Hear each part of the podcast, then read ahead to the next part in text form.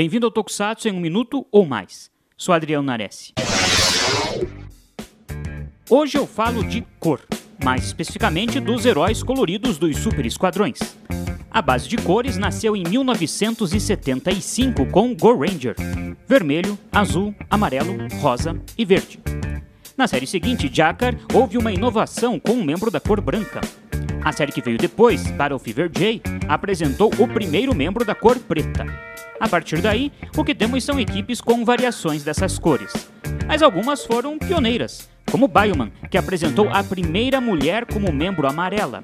Em Liveman, foi a primeira vez que as cores verde e preta fizeram parte da mesma equipe, além de termos uma mulher usando azul, inédito até então. Uma grande novidade veio com Mega Ranger, que teve pela primeira vez um membro prateado. Time Ranger e Shinkenger chegaram a ter dois heróis usando vermelho.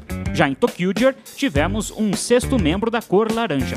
Em Kill Ranger, pela primeira vez, um prateado e um dourado juntos, além da primeira mulher a usar a cor verde. Em Lupin Ranger vs Pat Ranger, dois vermelhos ao longo de toda a série.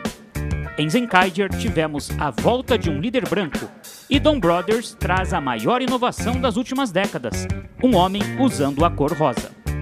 São 46 séries e muitas cores. Quais combinações ainda não usadas você gostaria de ver? Fique ligado aqui no Super Hero e até mais.